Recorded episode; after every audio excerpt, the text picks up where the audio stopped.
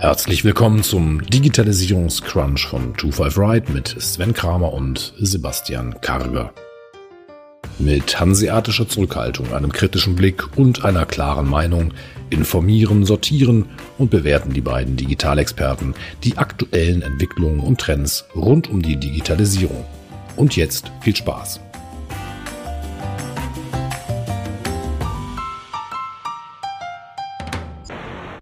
Sebastian, hast du schon das neue iOS 14.5 installiert auf deinem iPhone? Es gab ja im Vorfeld einigen Streit zwischen Apple und Facebook. Wir hatten in der Vergangenheit ja schon mal drüber gesprochen.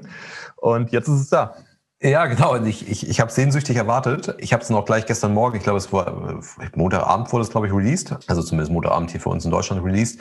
Und ich habe es dann auch relativ schnell installiert, weil ich halt das Thema, äh, nicht unbedingt das Thema Facebook sehnsüchtig erwartet habe, beziehungsweise das Thema Datenschutz dahinter, sondern weil ich eigentlich das, das Entsperren mit Maske auf sehnsüchtig erwartet habe, weil das natürlich irgendwie schon was ist, was irgendwie nervt. Du, du stehst halt im Supermarkt an der Kasse, willst bezahlen und mussten halt mit den Code eintippen und Face ID funktioniert eben nicht bei, bei Apple Pay, wobei dann die Ernüchterung auch prompt folgte, weil tatsächlich geht nur das Entsperren und nicht das Bezahlen damit. Also das Bezahlen und auch andere Apps kannst du dann halt mit der, ich sage jetzt mal mit dem Face ID Update dann, dann nicht entsperren. Aber das funktioniert. Ich habe es heute Morgen ausprobiert und das ja, ist eigentlich ganz praktisch. Das geht recht schnell. Ja. Und ich muss sagen, gestern Abend volle Eskalation bei dem iOS, denn die haben die Podcast-App komplett überarbeitet. Hatten wir auch darüber berichtet, dass sie im Zuge von dem äh, neuen Podcast-Modellen von Apple auch an das Thema ran wollten.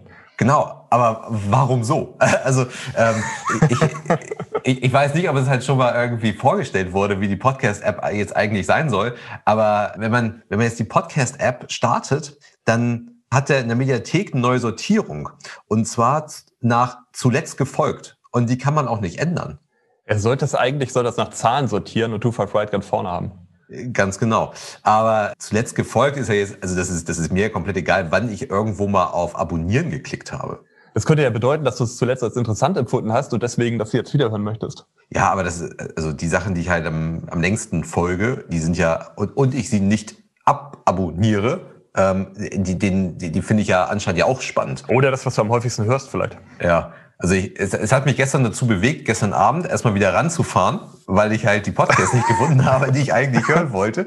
Also musste ich doch mal rechts ranfahren und noch mal gucken, was ich jetzt eigentlich dort hören wollte. Also da ja, also da gestern Abend irgendwie volle Eskalation. Wahrscheinlich ist es so, wie immer, wenn es halt irgendwas verändert, man muss sich erstmal wieder ein bisschen, ein bisschen mit zurechtfinden und dann geht's nachher wieder. Aber da haben mich die Änderungen erstmal nicht so überzeugt. Okay, okay, aber um jetzt die Kurve wieder zu bekommen, die Podcast-App hatte ich jetzt nicht nach dem Tracking gefragt, oder? Nein. da, dafür eBay Kleinanzeigen. Aber interessanterweise nicht Facebook. Also die haben mich jetzt halt nicht, bisher auch nicht nach dem Tracking gefragt. Also ich habe äh, heute Morgen die App auch nochmal geöffnet und es kommt keine Tracking-Nachfrage. Okay, das ist interessant, weil also ich Vielleicht haben sie da mittlerweile irgendwie auch schon angefangen, äh, ein Workaround zu bauen, weil ich habe gehört, gerade in, in China ist man äh, schon stark am Suchen nach einer Alternative. Ich, Alibaba hängt, das ist glaube ich sogar ein Konsortium, das da nach einer Alternative sucht. Auch neben Alibaba hängt da glaube ich auch Procter Gamble zum Beispiel mit drin, die einen digitalen Fingerabdruck erstellen wollen anhand IP-Nutzungsverhalten und, und also aus ganz, ganz vielen Parametern kriegen sie es wohl dennoch hin, dich irgendwie zu tracken. Aber was jetzt im Rahmen von iOS 14.5 ja so in der Kritik stand und wo Apple und Facebook sich auch so stark gestritten haben, ist ja schon etwas, wo die gesamte Werbebranche schon starke Einbußen sieht. Und ich hatte äh, Zahlen gesehen, also man ging davon aus, dass sie mit Einbußen von 60 bis 80 Prozent gerechnet haben. Das ist natürlich jetzt ein bisschen äh, lautes Geklapper. Aber ich kann mir schon vorstellen, dass es viele Menschen geben, die halt das Tracking nicht mehr erlauben und einfach sagen, äh, ja, ich möchte die App zwar benutzen, aber das Tracking gebe ich nicht frei.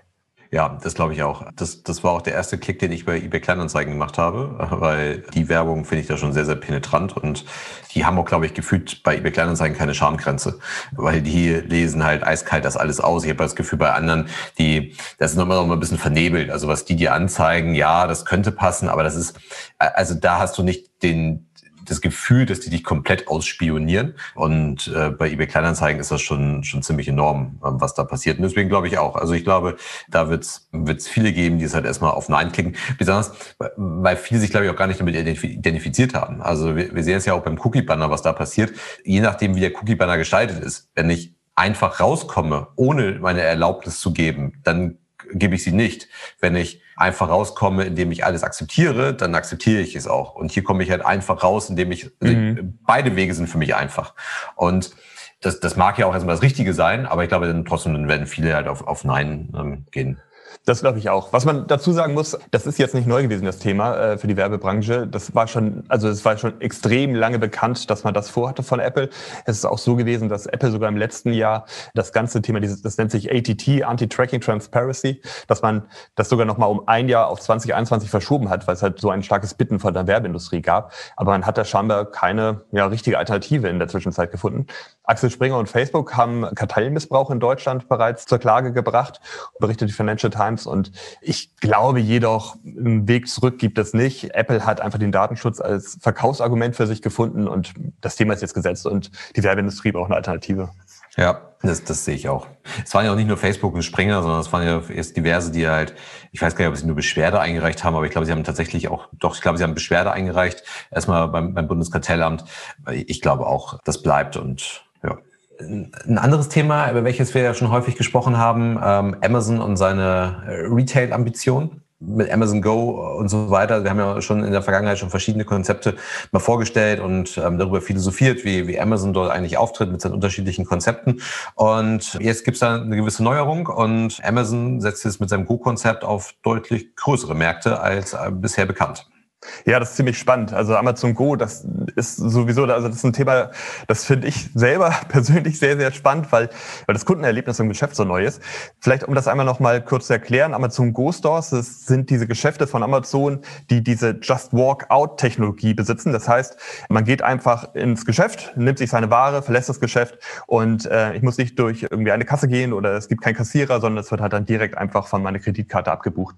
Das Ganze funktioniert mit äh, Sensoren und Kameras und Bilderkennung und Gewichten in den Regalen und so weiter. Und das gibt es bereits seit, ja, ich glaube 2016 gibt es das für Mitarbeiter, 2018 für die Öffentlichkeit und mittlerweile in einer ganzen Reihe von unterschiedlichen äh, Geschäften in den USA. Seit kurzem sogar auch in Europa, in London gab es den ersten äh, Amazon Go Store. Es sind für Großbritannien noch 30 weitere geplant. Und jetzt ist es so, man muss dazu wissen, die Amazon Go Stores sind bisher immer recht klein gewesen. Das war eine recht kleine Fläche. Und ähm, nun ist bekannt geworden, dass in Connecticut ein 2000 Quadratmeter großer Amazon Fresh eröffnet, genau mit dieser Just Walk Out Technologie. Und das ist schon wirklich beeindruckend, weil das ist irgendwie das Dreifache in der Größe, was normalerweise so ein Amazon Go Store hat. Und die Herausforderung, warum auch viele immer in der Vergangenheit der Meinung waren, das ganze Thema rechnet sich nicht, weil das muss man dazu sagen, diese Technologie bietet Amazon auch anderen Geschäften an. Also ich könnte zum Beispiel im Stadion oder im Kino könnte ich diese Technologie auch einsetzen als, als, als Drittanbieter. Das bisher man gesagt hat, das Ganze rechnet sich nicht so, weil die Technik ziemlich teuer ist, weil ich brauche halt wirklich ziemlich viel Technik. Wenn man auch in diesen Geschäften nach oben an die Decke guckt, sieht man überall die Kameras und die Sensoren. Und es ist wohl so, dass einfach die Hardware erheblich günstiger geworden ist und die, die Rechenleistung immer besser geworden ist, dass sich das mittlerweile rechnet. Ja, ich glaube auch. Ich finde ja auch, dazu gibt es parallel halt viele, viele andere Konzepte, die halt äh, Amazon dort versucht. Und ich weiß halt noch nicht so ganz, also anders gesagt. Also ich, ich, ich fand dieses Go-Konzept immer super für Ballungszentren. Also ich glaube, das ist auch, das ist auch ein, ein riesen Mehrwert. Also ich, ich gehe einfach in, in London, in Seattle, ähm, vielleicht auch irgendwann in Hamburg. Ich gehe einfach in einen Laden rein in der Mittagspause, schnapp mir da was aus dem ähm, Regal und dann ähm, gehe ich einfach wieder raus. Also ich glaube, dass halt gerade auch in diesen kleinen Stores, in, in, in City-Lagen, das ein, ein super Konzept ist. Ich bin mal gespannt, wie sich das auf den großen Flächen entwickelt, weil das Einkaufsverhalten ist ja grundsätzlich schon anders. Ähm, wenn man zum Beispiel mal vergleicht, diesen, es gibt ja auch diesen Amazon Smart Card, also diesen, diesen Einkaufswagen, in den ich halt reinlegen kann und dann über Kameratechnik dann erfasst wird, was ich da reinlege. Das finde ich zum Beispiel viel, viel besser, als jetzt irgendeine Scan-and-Go-Lösung, die es an den Märkten gibt, also auch in Deutschland ja schon gibt. Also Penny zum Beispiel ist ja auch jemand, der ähm, das halt schon anbietet und da relativ stark auch prominent in der Werbung ist damit, weil Scan and Go kann dann zum Beispiel super funktionieren, wenn ich halt auch nur kleine Warenkörbe habe. Gegen Amazon Go steht, also ich habe bei Amazon Go noch einen riesen Mehrwert gegenüber Scan and Go. Ähm, also darüber braucht man nicht sprechen. Aber ich finde zum Beispiel bei diesem Smart Card finde ich es ganz cool, dass man hat einen Einkaufswagen dabei. Und gerade wenn ich, und das ist ja auch bei größeren Märkten der Fall, ich halt einen Wocheneinkauf mache und ich halt relativ viel einkaufe, dann könnte ich mir vorstellen, dass es halt über so einen Smart Card noch einige Features gibt, die ich bei Amazon Go vielleicht nicht habe. Also natürlich kann ich da auch mit dem Einkaufswagen dann durchgehen. Klar, muss ich ja auch. Und ob ich jetzt nun das, die Waren in meinen Rucksack packe oder äh, in einen Einkaufswagen, das ist dann erstmal egal ähm, für Amazon Go. Aber ich glaube halt, dass dieser Smart Card noch einige Funktionen mit sich bringen könnte, die jetzt so einen Wocheneinkauf ein bisschen angenehmer gestalten. Ein Starbucks Becherhalter. Äh, genau. ähm, also ich glaube halt einfach, ja. Also, ich wollte dich gar nicht unterbrechen, aber ich bin da absolut bei dir. Also, die bauen in Connecticut, bauen sie diese ähm, Just Walk Out Technologie in ein Amazon Fresh rein. Und gerade Amazon Fresh war ja das, wo sie auch, da hatten wir einige Videos in der Vergangenheit uns schon mal angeschaut, wo sie diese smarten Einkaufswagen verwendet haben. Und es ist ja gerade, wenn ich so einen Wocheneinkauf mache und so weiter, reicht das ja gar nicht in meinem, in meinem Rucksack. Und äh, ich brauche also einen Einkaufswagen. Und dieser Einkaufswagen, die sie gebaut haben, der ist, der ist wirklich cool, sieht gut aus, hat weitere Möglichkeiten. Ich habe auch noch ein Display, wo ich vielleicht irgendwelche Angebote mit einblenden kann, wo ich den Kunden steuern kann. Und dass ich eben eigentlich im direkten Vergleich auch einen Mehrwert mehr drin sehen würde, diesen smarten Einkaufswagen zu haben. Weil Hauptsache, ich habe am Ende keine Kasse, wo ich irgendwie lange stehen muss und ähm, wo jeder einzelne Artikel nochmal drüber gezogen wird und ich muss warten, bis ich dran bin. Das ich kann mir sogar vorstellen, dass die Einkaufswagen da erheblich günstiger sind. Ja, oder vielleicht liegt die Wahrheit ja auch in der Mitte, ne? Also dass ich halt irgendwie beide Lösungen irgendwie miteinander kombiniere, weil ich habe halt beim Smart Card das Problem, ich brauche ihn dann auch wirklich. Also ich, ich muss ihn dann halt nehmen. Und wenn ich jetzt halt ja nur einen kleinen Einkauf habe, den ich ja vielleicht auch mal auf einer großen Fläche irgendwie durchführe, dann brauche ich das vielleicht. Ne? Also vielleicht muss ich das irgendwie miteinander kombinieren. Was ich einfach nur, was ich einfach nur meine ist, es gibt halt unterschiedliche Einkaufsanforderungen. Also ich bin einmal bin ich halt nur zehn Minuten da ähm, und sammle mir nur kurz in der Mittagspause was zusammen. Einmal halte ich mich halt vielleicht eine halbe Stunde auf, weil ich einen ganzen Wocheneinkauf mache. Also ich habe halt unterschiedliche Szenarien, die ich abdecken muss und ich glaube, dass halt ich damit auch andere unterschiedliche Anforderungen an, an den, den Supermarkt irgendwie stelle. Und deswegen, ich kann mir auch beides vorstellen. Aber ähm, was auf jeden Fall schon mal ganz, ganz cool ist, ist, dass diese Technologie, die ja von vornherein auch darauf ausgelegt werden sollte, in, in großen Märkten eingesetzt zu werden, auch tatsächlich da funktionieren. Ja, genau. Das finde ich auch beeindruckend. Gerade über diese großen Flächen hinweg und das lange Aufhalten. Ich erhöhe natürlich die Kundenanzahl massiv. Ja, ne? Also ja. ich, also das ist, ähm, ich habe viel mehr Produkte. Ähm, ich habe wahrscheinlich auch nicht nur so ein Standard-Trockensortiment, wo ich halt einfach nur an ein Regal gehe und eine Packung rausnehme oder eine Tüte Chips rausnehme oder so, sondern ich werde auch frische Produkte haben und so weiter. Also die Komplexität nimmt schon stark zu. Definitiv. Also ich habe auch gelesen, es, es wird auch eine Fleischtheke, wird es auch geben. Und äh, ich bin absolut bei dir. Du musst natürlich auch die gesamten Kunden, die in so einem großen Supermarkt sich bewegen, musst du halt von der Technik her im Auge behalten. Und das ist natürlich eine große Herausforderung. Was man vielleicht noch in dem Zusammenhang erzählen kann, ist, wenn man normalerweise so einen Amazon Go Store betritt, dann identifiziert man sich mit seinem, mit seinem Handy. Man hat da einen QR-Code, den man halt am Anfang einscannt und dann betritt man den Laden. Und da haben wir in der Vergangenheit berichtet, dass Amazon auch eine weitere Technologie entwickelt hat. Das nennt sich Amazon One. Das ist eine Art ja, Zugangskontrolle eben auch nicht nur für Amazon, sondern eben auch für andere Unternehmen äh, nutzbar, zum Beispiel um Gebäude und so weiter zu betreten.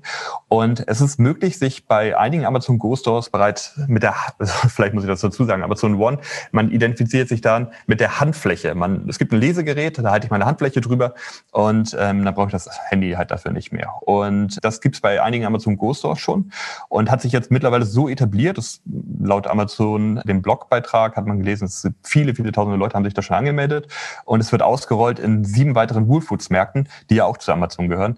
Also auch hier wieder eine Weiterentwicklung im Bereich Retail äh, und vor allem im stationären Bereich, wo Amazon stark ist.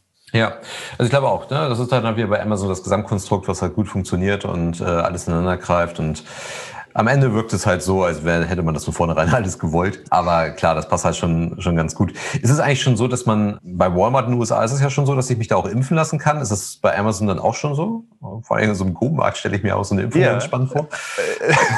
Das stimmt. Äh, man möchte ja versuchen, auf Mitarbeiter zu verzichten. Also ich habe eine Pharmacy habe ich noch nicht gesehen beim Amazon Go. Ich weiß nicht, wie es beim Amazon Fresh ist, weil die sind ja wirklich erheblich größer und Woolfoods ist ja noch größer. Ich kann es dir nicht sagen. Ich habe es nicht gelesen bisher. Ja. Also auf, auf jeden Fall kann Alexa mir das mittlerweile schon sagen. Also Alexa kann mir mittlerweile schon sagen, wo man äh, jetzt äh, die Impfung bekommt, also die Corona-Impfung bekommt. Wäre ja ganz cool, wenn das dann halt auch alles wieder ineinander greift und dann der nächste Amazon Go Store äh, ausgespuckt wird. Ja, richtig. Ich hatte das auch gelesen, dass man Alexa mittlerweile fragen kann, Alexa, wo kann ich eine Covid-Impfung erhalten? Und ähm, Alexa antwortet dann halt mit den nächstgelegenen Impfzentren. Und es wäre dann sogar möglich, genau, also direkt Alexa anzuweisen, bitte ein Impfzentrum auf dieser Liste anzuweisen anzurufen und dann kann man dann gleich einen Termin mit vereinbaren. Und ebenso kann Alexa weitere Auskünfte über den Impfstoff geben, kann sogar über Verfügbarkeiten Auskünfte geben. Und äh, für einen Corona-Test geht das auch. Ja, ich, Corona-Tests sind mittlerweile nicht mehr die große Herausforderung bei der großen Testzentrum-Dichte. Aber ähm, das, also ich glaube, diese Alexa-Funktion wird es in Deutschland, glaube ich, nicht geben. Kann ich mir schwer vorstellen. Bei unserem föderalen System und überall ist es unterschiedlich, wo ich einen Impfstoff bekomme. Da gehen die Amerikaner ja ganz anders mit um. Also da bekomme ich ja wirklich an jeder Gießkanne diesen Impfstoff. Und das ist auch ziemlich einfach geregelt, glaube ich. Und hier ist es halt von Bundesland zu Bundesland stark unterschiedlich, wie ich, wie ich mich überhaupt ja ähm, legitimieren kann, dass ich ja diesen Impfstoff jetzt äh, auch bekommen darf. Und ähm, also deswegen eine Funktion finde ich cool, scheint aber auch eher so aus dieser Gimmick-Kiste zu kommen, ähm, weil ich glaube nicht, dass das irgendwie in der, in der, also ja auch in anderen Ländern groß funktionieren wird. Ja, ähm, ich hatte noch überlegt, wir hatten in der Vergangenheit ja mal über diesen Google-Reservierungsservice Duplex gesprochen, wo ich halt durch die Ansprache von Google mir bestimmte Termine, zum Beispiel beim Friseur oder auch eine Pizza bestellen kann. Und ich könnte mir auch gut vorstellen, dass Google auch auf den Zug noch mit aufspringt und man dann halt einfach den Google-Assistenten bitten kann, einen Termin zu vereinbaren. Hm. Ja. Kommen wir, kommen wir in einen anderen Bereich. Sebastian, hast du Grab mal ausprobiert? Äh, ja, schon, schon einige Male. Und äh, also vielleicht müssen wir einmal kurz beginnen damit und äh, kurz mal erläutern, was, was Grab ist. Also ich glaube, die meisten kennen Uber und äh, ich wollte schon fast irgendwie Uber-Klon sagen, aber das darf man glaube ich gar nicht, weil ich gar nicht weiß, wer unbedingt zuerst da war. Aber Grab ist eigentlich etwas sehr, sehr ähnliches. Also ich kann mir halt genauso wie bei Uber halt ein Fahrzeug bestellen und mich da von A nach B transportieren lassen. Kommen ursprünglich aus Malaysia, sitzen mittlerweile in Singapur und der, der asiatische Markt ist eigentlich so deren Zuhause. Es gab auch vor einiger Zeit mal Vereinbarungen mit Uber, wo man sich darauf hat verständigt, wem eigentlich welcher Markt gehört. Grab ist bisher auch nicht in den USA aktiv. Es gibt keine offiziellen Informationen, aber ich kann mir sehr, sehr gut vorstellen, dass es Bestandteil des Deals war, dass man halt nicht in die USA geht. Dafür überlässt man halt Grab einige asiatische Märkte. Wobei man sagen muss, dass das ähm, Uber auch gewisse Anteile an Grab hält. In, in welcher Form genau kann man da nicht so genau sagen. Es gibt da so Zahlen von 27,5 Prozent, wobei das immer heißt an einer neuen Firma. Also inwieweit dort, wer an wem da beteiligt ist und wie diese Anteile dann nachher irgendwie durch unterschiedliche Gesellschaftsstrukturen eventuell verwässert sind, das lässt sich daraus schwer ableiten. Aber ähm, auf jeden Fall haben diese beiden da untereinander einen recht soliden äh, Deal, glaube ich, auf die Beine gestellt. Ja, und jetzt geht man mit Crab an die Börse. Ja, und äh, wir hier kennen die jetzt gar nicht so groß, aber wenn man sich in Asien bewegt, ist es wirklich extrem beeindruckend. Also man sieht auch, ich war letztes Jahr war ich in Vietnam und man sieht ohne Ende Grab-Fahrer. Also an jeder Kreuzung stehen massenweise von diesen Grab-Fahrern, weil jeder halt ganz einfach dort äh, sich anmelden kann und mitfahren kann. Und es ist so, dass die mittlerweile 187 Millionen regelmäßige Nutzer in acht Ländern haben. Und äh, dem diesem Fahr- und Essenslieferdienst haben sie äh, noch weitere Angebote. Also Grab selber kann ich auch nutzen über eine App und es ist eine, eine Art Super-App. Also Grab bezeichnet es sogar selber so. Sie wären die Leading Super-App für Deliveries, Mobility und Financial Services Services in Southeast Asia. Und es ist eben auch so, dass ich dort Versicherungen und Kredite bekommen kann und Geldanlageprodukte bekommen kann. Und ich habe dazu ein altes Zitat gefunden im Handelsblatt von 2018. Und da hat der Geschäftsführer von Grab gesagt, wir wissen, wo sich Leute aufhalten. Wer den ganzen Tag im Casino oder Wettbüro sitzt, sollte lieber keinen Kredit bekommen. Und das fand ich ganz interessant, wie stark dort halt die unterschiedlichen Geschäftsbereiche von Grab zusammenarbeiten. Und klar ist natürlich das Thema Datenschutz in Südostasien vielleicht ein bisschen anders als in Deutschland. Aber wenn ich dann so eine super App habe, wo ich auf der einen Seite den Kunden zum Casino fahre, der dann am nächsten Tag irgendwie vielleicht Geld sich leihen möchte, einen Kredit braucht, da greifen natürlich Daten zusammen. Das hebt natürlich die Bewertung von Grab sehr stark. Bei der letzten Bewertung wurde Grab mit 16 Milliarden Dollar bewertet und die wollen jetzt mit einer Bewertung für 40 Milliarden Dollar an die Börse. Ja, wen wundert übrigens wir eines Specs. Ähm, also das ist das nächste Spec in der Reihe. Aber das größte, glaube ich sogar, mit 40 Milliarden. Ja, das das größte sogar genau. Aber was was dieses Thema Super App bei Grab angeht, ähm, das gibt's ja, die, diese Ambition gibt's ja schon seit Jahren, dass die das halt werden wollen. Man muss halt erstmal sagen, ich finde Grab halt von der Oberfläche her schon ziemlich cool. Also ich finde den Service ziemlich schlank. Ich habe das Gefühl manchmal bei Uber ist es irgendwie unnötig komplex an ein oder anderen Stellen. Also da finde ich Grab so da, wo ich es bisher genutzt habe, fand ich das eigentlich immer sehr, sehr schlank. Also ich finde auch das mit den Fahren, das funktioniert super. Das funktioniert teilweise sogar ein bisschen besser als bei Uber. Wobei man da jetzt auch nicht irgendwie den asiatischen Markt mit den USA vergleichen darf. Ne? Also das, der funktioniert nun mal anders. Wenn Grab jetzt auch in den USA wäre, hätte man vielleicht irgendwie den besseren Vergleich. Aber an sich finde ich die App schon, schon super und auch den Service dahinter. Aber ob diese Super-App-Ambitionen wirklich so passen. Also das, äh, das, das kann ich nicht so genau irgendwie einordnen, weil also äh, PayPal hat diese Ambition auch und auch gerade dieses Thema der Datenvernetzung, das funktioniert natürlich bei, bei Amazon und bei PayPal viel, viel besser, weil dieses Thema, ähm, ich weiß, wo du warst, danach kann ich dir irgendwie eine Versicherung anbieten ja, mit Sicherheit hat das eine Relevanz, aber ich glaube, dass es dann irgendwie noch interessanter ist, äh, zu wissen, okay, ich weiß, was du bezahlt hast und kann dir darauf basierend eine Versicherung anbieten oder auch nicht. Ähm, oder bei Amazon, ich weiß, was du gekauft hast. Hast du die Bergsteigerausrüstung gekauft, kriegst du keine Risikolebensversicherung mehr. Ich glaube, da ist einfach die, die Datenlage nachher schon ein bisschen besser bei, bei Amazon und oder auch PayPal, ähm, als es irgendwie bei, bei, bei Grab oder Uber. Ja, ja. Ähm, man weiß natürlich nicht, was sie noch vorhaben. Also diese gerade diese Entwicklung im gesamten Finanzsektor ist erst in den letzten ja so zwei Jahren ist die entstanden. Vorher waren die wirklich nur so eine Art Mitfahrzentrale und äh, die sind unglaublich schnell und geben ganz schön Gas. Äh, Softbank hatten wir gesagt, hängt da mit drin auch und ich kann mir gut vorstellen, warten wir mal zwei Jahre ab, was sie dann alles anbieten.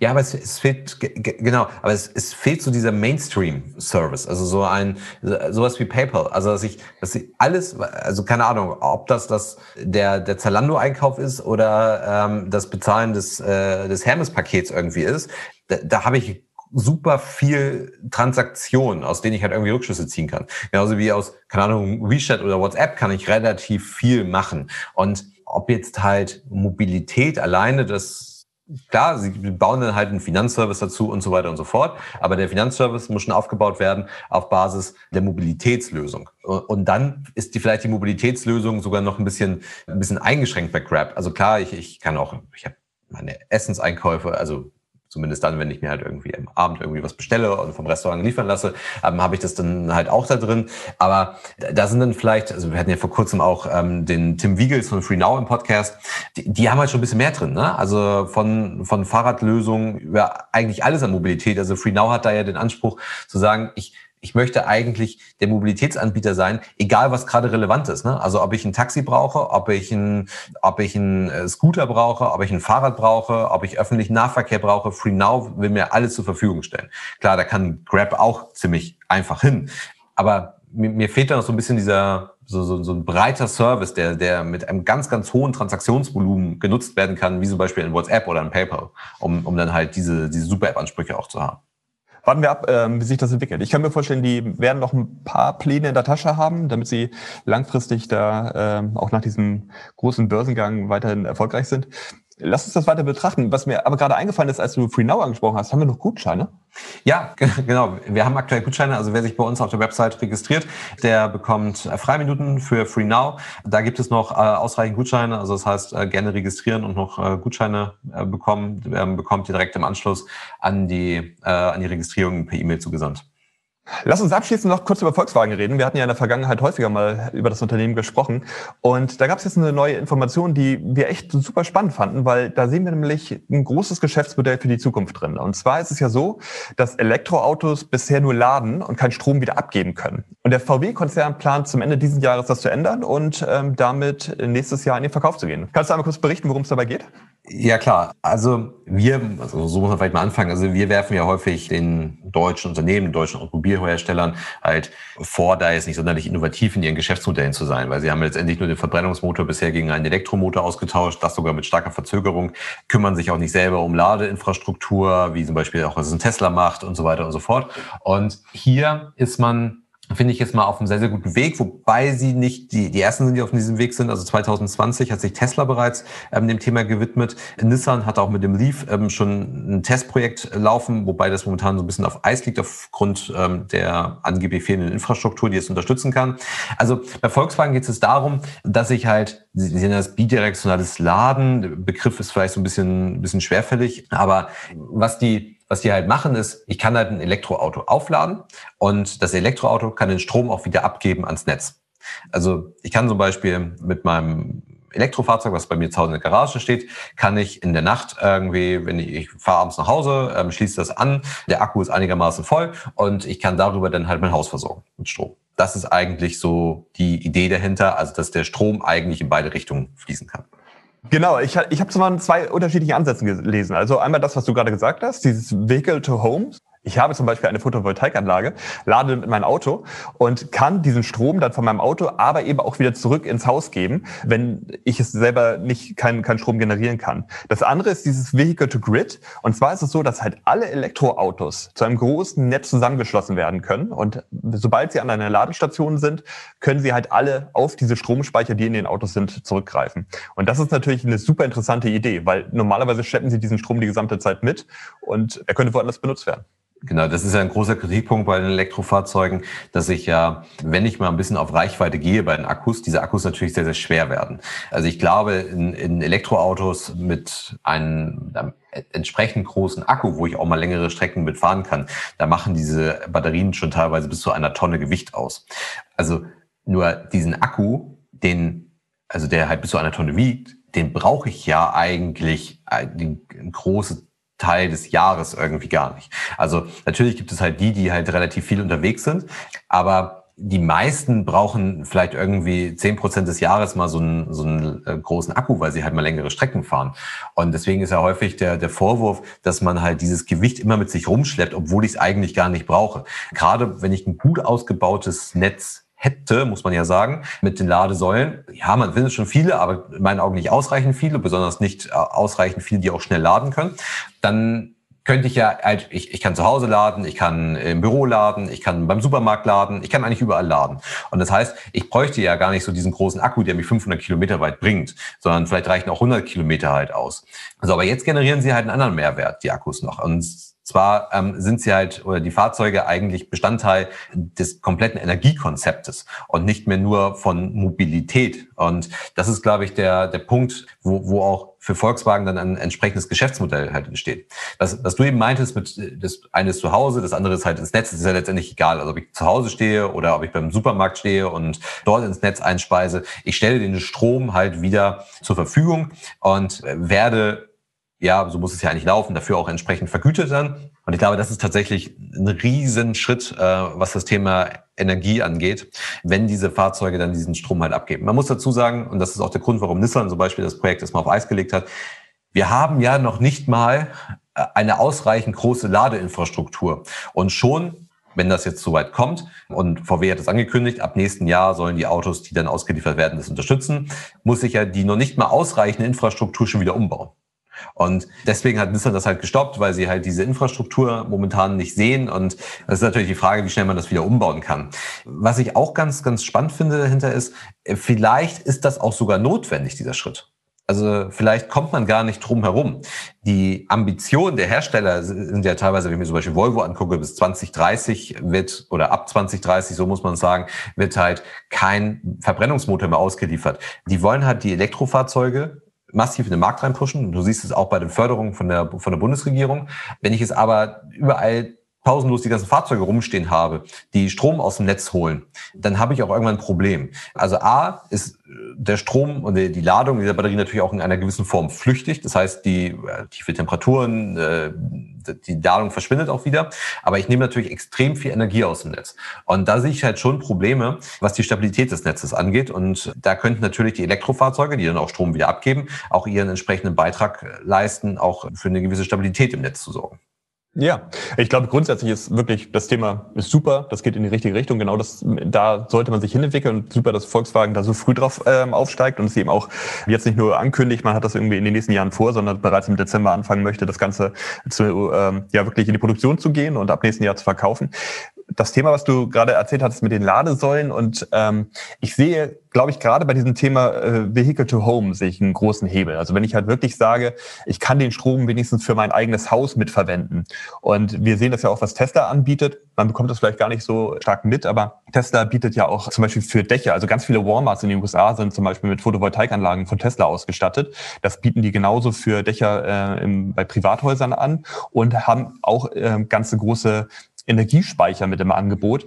Und gerade da macht es dann eben Sinn, kann ich mir richtig gut vorstellen, dass Tesla es dann in dem Zuge nämlich auch mit anbietet. Also wenn ich dann schon auch den Stromspeicher von Tesla habe und äh, die Photovoltaikanlage von Tesla auf dem Dach habe, dann kann ich genauso den Strom zwischen meinem Tesla-Fahrzeug und dem Haus hin und her tauschen. Und wahrscheinlich kommt es dann halt über dieses Vehicle to Home irgendwann dieses Richtung Grid, dass ich halt das dann überlade sollen. Das ist vielleicht dann irgendwann so in fünf Jahren irgendwie das Thema. Aber dass ich es erstmal selber nutzen kann oder ich, ich bin unterwegs, lade das Auto, den Tesla voll oder bei der Arbeit und äh, zu Hause gebe ich den Strom wieder ab ins, ans eigene Haus. Das kann ich mir schon vorstellen. Ja, wobei auch da wahrscheinlich die Wallboxen erneuert werden müssen und ja, momentan ja. stattet sich ja komplett Deutschland aufgrund der KfW-Förderung mit Wallboxen aus. So, und wenn wir dann halt Ende des Jahres alle ausgestattet sind mit Wallboxen, dann fangen wir auch an, die umzubauen. Also deswegen, klar, und das ist auch ja, das ist ja auch in einem Grund, warum halt viele Elektrofahrzeuge momentan sehr, sehr kurz geleast werden, weil halt keiner Interesse hat, sich so ein Auto zu kaufen, weil die, die Technik sich so schnell erneuert, dass man in dem Moment, wo das Auto ausgeliefert wird, eigentlich schon wieder veraltete Technik hat. Was große Probleme mit sich bringt. Du hast dann die ganzen alten Autos, du hast die Batteries, die fest verklebt sind. Das wird noch äh, große Herausforderungen mit sich bringen. Aber warum wir es eigentlich so spannend finden, ist eigentlich dieses Geschäftsmodell dahinter, weil ja. natürlich Volkswagen sich das ja auch vergüten lassen wird. Richtig. Weil man muss ja sagen, die geben ja auch eine Garantie ab, eine Garantie auf Laufleistung und wenn ich theoretisch wäre es möglich, wenn ich mir ein Elektrofahrzeug kaufe, dass ich mit diesem Elektrofahrzeug zehn Kilometer gefahren bin, ich aber schon 1000 Ladezyklen auf dem Akku drauf habe. Theoretisch wäre das möglich. Und das wird sich natürlich Volkswagen entsprechend vergüten lassen. Und ähnlich wie man ja auch Tesla jetzt nicht unbedingt in der breiten Masse wahrnimmt, aber einige Tesla wahrnehmen als eine Art Energieunternehmen, ist das dann eigentlich auch bei, bei VW der Fall. Also VW wird zum Energieunternehmen. Sie hat ein neues Geschäftsmodell dort geschaffen. Das ist ja auch das, was wir immer predigen, was halt immer, was, was unbedingt im Rahmen der Business Transformation durch die Digitalisierung halt erforderlich ist, sich mit neuen Geschäftsmodellen zu beschäftigen. Sie schaffen dieses neue Geschäftsmodell. Es ist ähm, erforderlich, es macht Sinn und die werden sich das halt eben in, entsprechend vergüten lassen, dass, also wenn du Strom halt daraus nimmst, auch wenn du den Strom halt schon vorher bezahlt hast. Und ich glaube, das ist ganz wichtig. Also du bezahlst den Strom in dem Moment, wo du ihn auflädst, aber VW wird sich das auch vergüten lassen, wenn du ihn halt abrufst, weil du halt ihren Akku damit nutzt. Und das ist auch vollkommen verständlich, dass sie das halt tun werden. Ganz genau. Ja, die werden einfach für die Koordination werden sie halt eine gewisse Gebühr erheben. Und du selber als Besitzer des Autos kriegst wahrscheinlich auch noch eine gewisse Aufwandsentschädigung. Ja, wobei, nee, also ich, ich glaube, ja, also wenn du, wenn du deinen Strom sozusagen wieder verkaufst, Richtig, ja, genau, aber ja. du wirst die eigentliche Speichernutzung auch bezahlen müssen. Also auch wenn, also du, du fährst es heute an eine Ladesäule beim Supermarkt, lädst halt auf und fährst dann abends nach Hause und gibst den Strom wieder ab. Das heißt, du hast den Strom gekauft an einer Ladesäule und du nutzt ihn jetzt selber und du wirst halt für diese Nutzung des Stroms nochmal Geld zu Hause bezahlen. Also du wirst diesen Strom dann nicht kostenfrei aus dem Auto rausziehen können, weil du, obwohl du ihn schon bezahlt hast, weil halt VW sich diese, diese Speichernutzung halt bezahlen lassen wird. Also die Kilowattstunde, die du dann halt aus dem Akku entnimmst, die wird dann halt auch wieder kostenpflichtig sein. Was aber, wie gesagt, vollkommen okay ist, weil die müssen halt ja auch die, die Belastung des Akkus, der Batterie sich entsprechend vergüten lassen. Ja. Wir schauen uns die Tarife an, sobald die raus sind. Wird interessant. Also ich glaube, das wird nochmal ähm, einiges umwälzen. Ja, so viel mit den Themen für heute. Wie immer äh, der Hinweis auf unsere Gruppen bei Facebook und bei LinkedIn. Lasst uns da gerne weiter über diese Themen diskutieren. Wie immer auch Fragen, Anregungen ähm, dazu gerne in den Gruppen oder auch direkt an uns. Und dann würde ich sagen, bis zum nächsten Mal. Bis zum nächsten Mal. Macht's gut. Tschüss. tschüss. Der Digitalisierungscrunch ist eine Produktion von 25 Ride. Die Herren Karger und Kramer sind Gründer des erfolgreichen Beratungsunternehmens Liquam, aus dem 2020 die 25R Digital GmbH entsprang. 25 Ride Digital steht für Veränderung und Digitalisierung. Wir liefern Inspiration, Impulse, Wissen und Austausch für die Themen von morgen. Wir berichten über Trends und Entwicklungen und schaffen damit eine Bereitschaft für anstehende Veränderungen. Wir wollen Aufmerksamkeit für die Themen von morgen schaffen, befähigen und gemeinsam die digitale Transformation in der Gesellschaft vorantreiben. Lerne uns kennen unter 25r-digital.com.